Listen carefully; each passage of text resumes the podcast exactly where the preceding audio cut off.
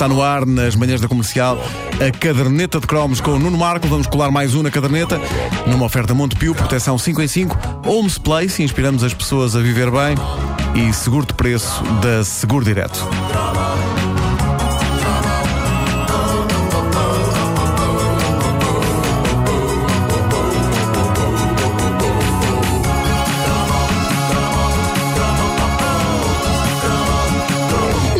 Coisas tramadas da adolescência é o sítio desconfortável em que nos deixa, com um pé na idade adulta e o outro ainda firmemente fincado na infância, faz de nós uns parvos conturbados, inseguros e indecisos sobre sabermos quem somos, o que fazemos aqui e outras questões que trazem à memória canções imortais de Paulo de Carvalho.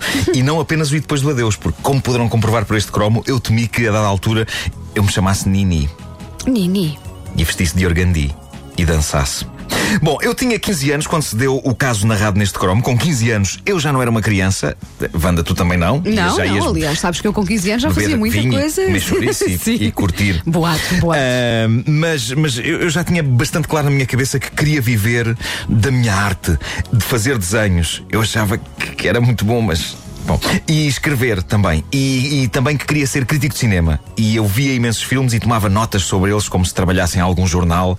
Depois escrevia as críticas em casa e pronto, e, e escrevia só. Ficavam lias, escritas. não é? Eras o Depois lia eu leitor, próprio. sim. E ninguém, ninguém mais lia aquilo a não ser eu. Ou seja, eu tinha a mesma abordagem à crítica de cinema que tinha ao sexo.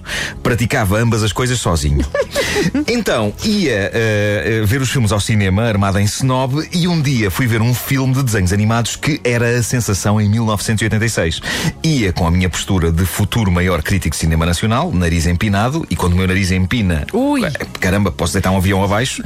Ahm, mas, mas ia longe daquele espírito, ah, eu quero ver bonecos, que uma pessoa tem quando é criança. Pelo menos era essa a versão que eu passava ao mundo e a mim próprio. Mas a verdade é que, lá no fundo, e apesar de ter 15 anos e da minha ambição ser o crítico, era, era ser crítico de cinema, eu queria ver bonecos. Lá no fundo ainda borbulhava esse desejo infantil.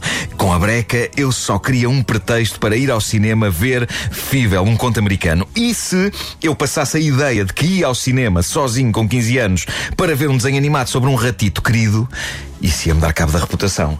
Sabes que eu nunca vi esse filme, mas se calhar eh, ainda bem, não é? Eh, eu acho que sim, e vais, vais perceber porquê, Wanda. Porque, e- mas aconselho-te a Porque ver, eu ainda é da tempo. música e ainda é aquilo tempo. era muito, muito Ah. levava- era capaz de levar às lágrimas. Aquilo dilacera, Wanda. Ah, a versão que eu dizia ah, às pessoas era: não, eu vou ver porque se trata de uma produção desse mago do cinema moderno que é Steven Spielberg e estou curioso para perceber em que trâmites ocorrerá esta experiência do cineasta ao nível do cinema da animação. Eu Pá, usava. tu, já tinhas uma grande Eu maturidade. usava a palavra trâmites Ah, e ainda, eu ainda uso a palavra trâmites. Eu acho que nunca é demais usarmos a palavra trâmites nas nossas conversas cotidianas. E, e eu tento sempre usar. Ah, de maneiras que fui ver Fível, um conto americano. O filme era uma versão animada e com ratinhos do drama dos imigrantes judeus russos que partiram da sua Rússia natal no século XIX em busca do sonho americano. Uma fábula com todo um sumo sociopolítico que me parecia perfeito para um jovem com ambições de crítico de cinema. Ora, se bem se lembram, o que é que acontece no filme? Tu não que não te lembras, eh, Wanda, mas acontece Mas que o- conta, conta. o jovem rato Fível perde-se da família durante a viagem. É um mecanismo infalível. Infalível. Infafível. é um mecanismo infafível para longas metragens de desenho animado. Aconteceu no Fível, voltou a acontecer, por exemplo, no À Procura de Nemo.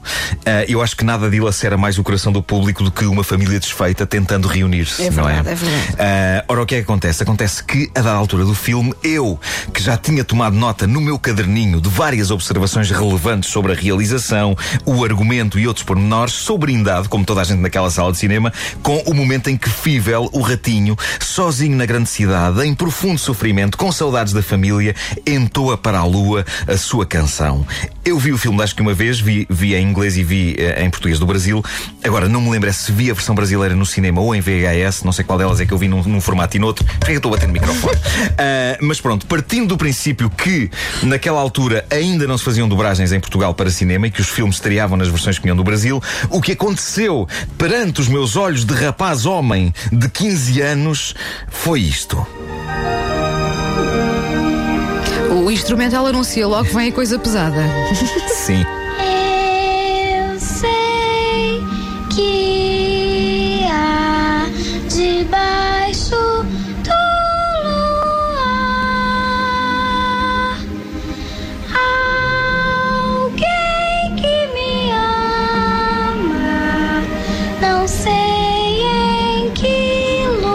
Isto era o Fível e sua irmã Tânia cantando a mesma música, separados pela confusão da cidade, não sabendo cada um onde se encontrava o outro. E de repente eu, o jovem crítico de cinema, sinto uma coisa na cara que eu começo a sacudir. O que é isto? Uma formiga? Tenho uma formiga a descer-me para cara abaixo. O que é isto? E então apercebo-me que lágrimas, rasma a parta, lágrimas corriam pela cara abaixo perante o drama de dois ratos irmãos que não sabem onde está cada um deles. Toda noite eu penso quando Olha, ainda bem que eu não vi o filme, confirma-se, porque só a música já está a deixar o meu coração esmigalhado. Não era suposto aquilo ter-me acontecido. Para mim foi emocionalmente arrasador a vários níveis. Primeiro, o mais imediato, que é os ratinhos estão separados e estão a cantar uma cantiga com saudades e estão cheios de dúvidas se alguma vez voltarão a encontrar-se. E depois o outro nível da questão. Afinal de contas, e ao contrário do que eu pensava, apesar de ter um caderno e de tomar notas sobre a realização e argumento e a importância do enquadramento histórico da fábula, eu ainda não era um homem, Wanda. Eu ainda não era um homem. E pior do que isso, eu temi pela quantidade de lágrimas que me estivesse a transformar numa mulher. Eu lembro-me de correr a levar a mão às minhas partes pudibundas só para ter a certeza que ainda lá estavam e de que não se tinham transformado noutras partes. Mas não, eu era um rapaz. Simplesmente eu era um rapaz que chora com ratos que cantam canções tristes. E perceber isso deu cabo de mim.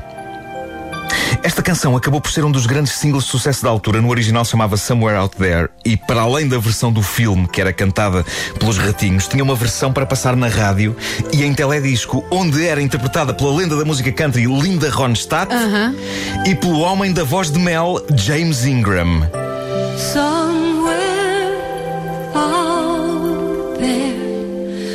E isto tornou-se incómodo porque passou a ser uma coisa tipo cães de Pavlov. E ainda hoje é assim. Imaginemos que eu vou num táxi e que isto começa a tocar na rádio. Choras? Hoje em dia, isto só, isto só, só toca em rádios como a nossa irmã é M80, não é? Não passa sim, assim sim. a muito mais eh, sítio. E felizmente, porque eu não tenho vida para andar por aí a chorar. Mas, por exemplo, vou num táxi, não é? Vou num táxi, o taxista está a ouvir rádio, isto toca. Lágrimas, imediatamente escorrendo-me pela cara. E o taxista começa a ver, não é? Tipo, epá, aconteceu alguma coisa? Está-se a sentir bem? E lá tenho eu de explicar. São os ratos, senhor. Os ratos estão separados. E é claro que se impõe a questão. Então, Nuno Marco, como é que não estás a chorar se já passaste duas versões dessa música neste cromo? A resposta a isso é: ora bem, porque pela primeira vez desde que esta rubrica começou, eu estou a fazer este cromo sem os auscultadores na cabeça. É verdade, tu não estás a ouvir nada. E sem os auscultadores eu não ouço a música, Uhum. só me ouço a mim mesmo. É verdade, eu confio. Eu não posso mesmo estar exposto a esta balada. Está bem? Olha, mas agora já podes pôr os auscultadores, porque a música já acabou. Já Vai lá, passou? já podes pôr, sim. Ah, pronto, então Vá, ótimo. é para... Espera aí. Sim. Espera aí. Ah, bandidos! O que foram fazer? Não morras, Fível! Alguém que junta os ratitos! Alguém que junta os ratitos!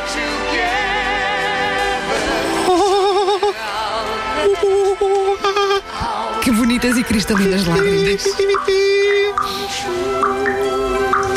Olha o som delas a cair!